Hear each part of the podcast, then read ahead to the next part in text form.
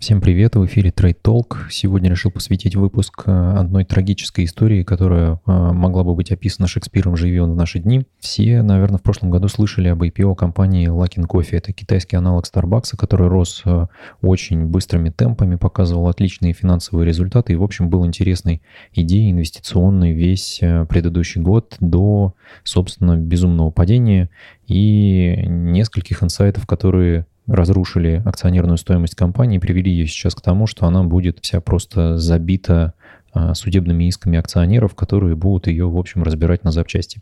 А, в чем здесь соль? Давайте разберемся.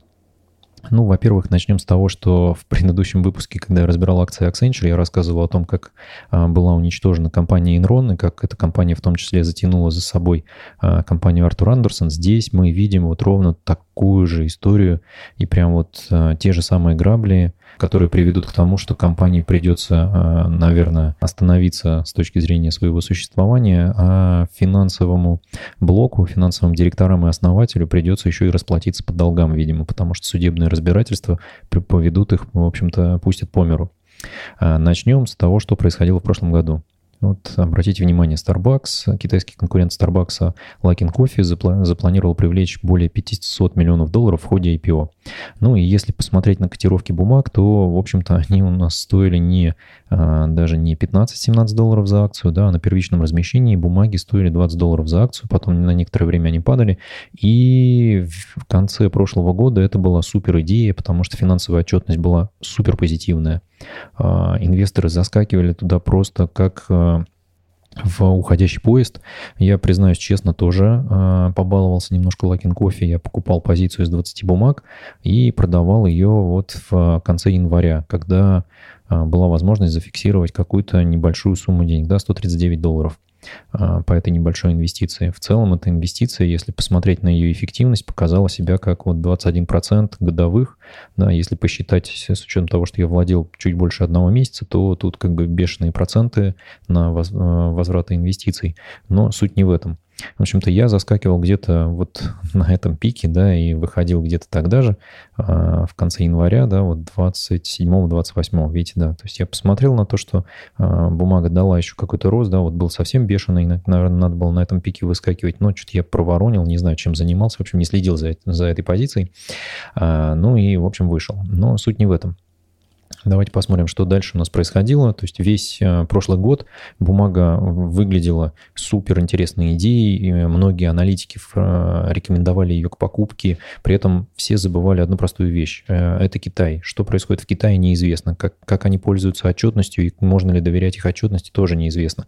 Это, в общем-то, мне кажется, сейчас новость про Лакин кофе ударит еще сильно по китайскому рынку как таковому, потому что она темным пятном падает на репутацию, в принципе, принципе, регулятора и э, финансовой отчетности китайских компаний. И думаю, что будет давить в целом на весь рынок Китая, который сейчас после снятия блокады от коронавируса начал подниматься. Но, в общем, дальше ситуация развивалась следующим образом.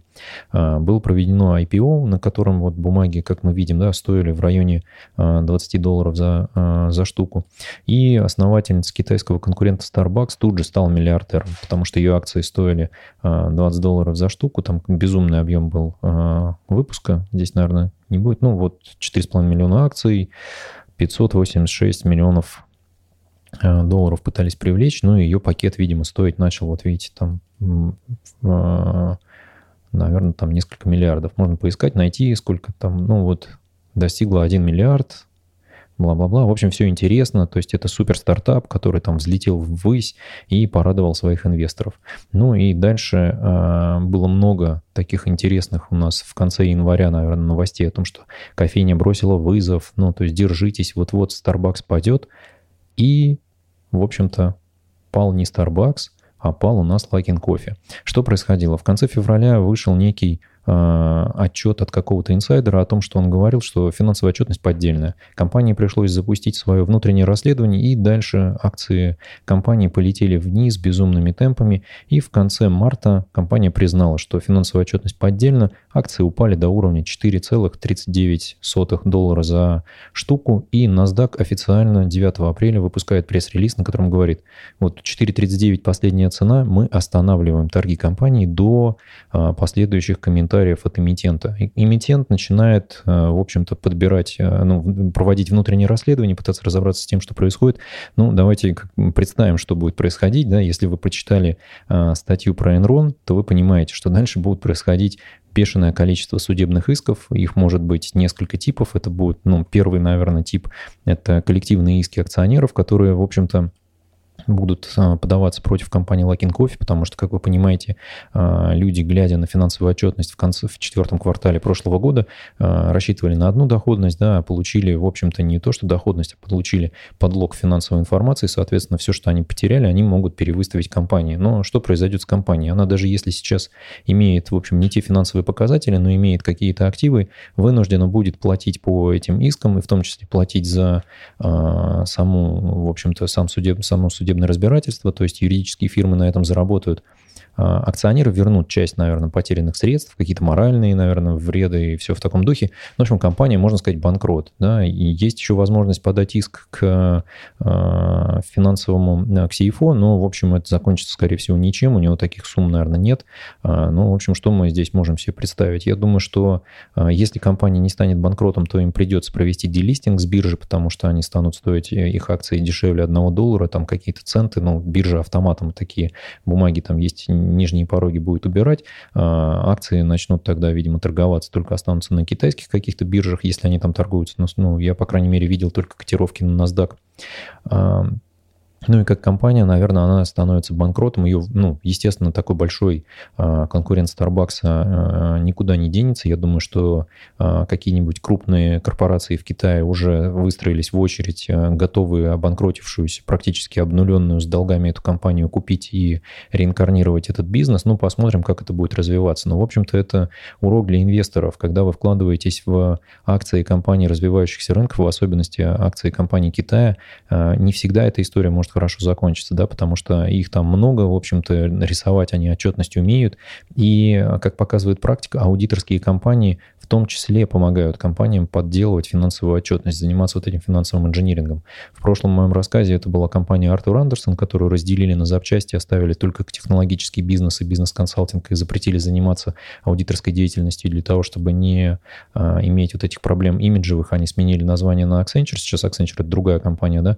Ну вот интересно будет посмотреть, какой результат будет по итогам этих судебных разбирательств. Тянуться они будут долго, скорее всего, сейчас собираются коллективные иски, юридические фирмы, в общем-то, потирают лапы, потому что в период таких турбулентностей у них, видимо, доходности начинают падать, хотя вот-вот начнутся массовые банкротства, и юристы начнут заниматься этими банкротствами, возможно, сделками какими-то по слиянию и поглощению, и они будут, корпоративные юристы, в общем-то, а, востребованы и перегружены. Я думаю, что там а, есть у них маски а, ватномарлевые, нет, они, в общем-то, потирая лапки, потянутся как пчелы на мед, а, здесь будет такая же история. Кто здесь пострадает? Пострадали инвесторы, в общем-то, поэтому я бы хотел вас здесь предостеречь от инвестиций в китайские компании. Я, в общем, подвергся точно так же этому хайпу.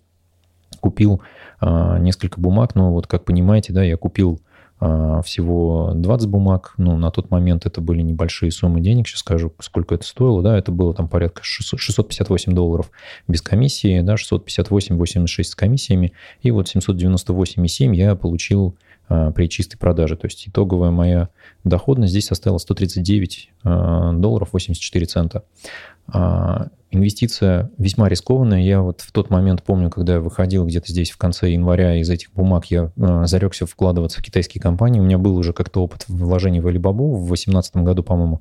Ну, я, в общем-то, тоже вышел из этих бумаг, потому что э, посчитал, что в целом есть Amazon, который как бы выглядит для меня как-то пока поинтереснее, потому что это открытый бизнес, и у них есть Amazon Web Services. Понятно, что Alibaba это гигант транснациональный, уже это не только китайская компания, но как там можно верить в, в их отчетность, непонятно. И, в общем-то, и дивидендов нет. Решил, что нет, такую инвестицию я для себя не принимаю. А, попробовал поиграться с этим Лакин Кофе, посмотреть на то, что из этого может получиться. Почитал, в общем-то, новости еще в январе и решил, что да нет, лучше, наверное, закрывать эту позицию. Закрыл и вышел. А, представляете, да, то есть это а, стоимость бумаги была на тот момент 32 доллара, да, сейчас бы это стоило бы 4 доллара на, на бумагу. То есть из этих 658 я вернул бы только 80 долларов. Это в случае, если бы я их успел продать в тот момент, когда биржа еще не остановила торги. То есть это чистые потери потери были бы там в районе 580 долларов. А, это только на этой бумаге, да, это, в общем-то, э, не то чтобы кризис так ударил, да, а это, в общем-то, банкротство компании и подделка финансовой отчетности. Поэтому будьте осторожны в своих инвестициях, смотрите, присматривайтесь к компаниям. В целом, мне кажется, выводов здесь будет несколько. Первое, это то, что рынок перестанет доверять настолько а, сильно финансовым отчетностям компаний из развивающихся рынков, в частности, из Китая.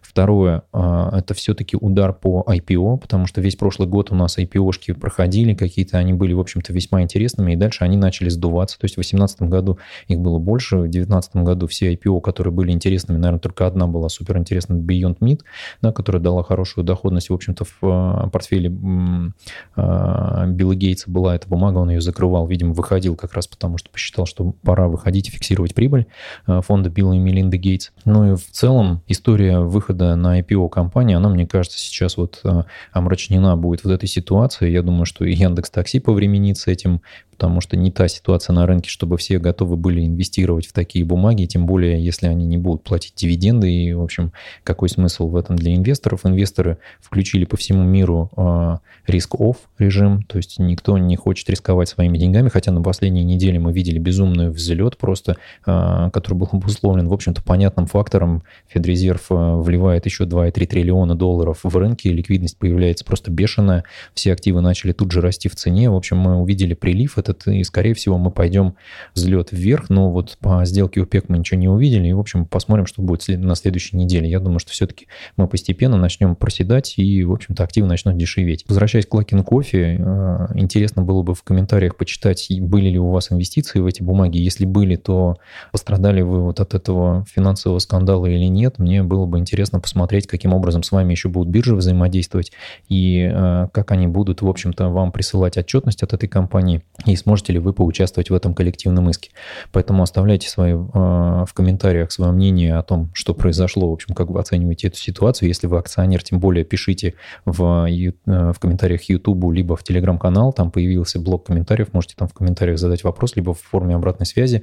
Э, подписывайтесь на канал, ставьте лайки, колокольчики. Всем пока, удачи вам в ваших инвестициях, не, не инвестируйте в такие жульнические компании, в общем, успехов.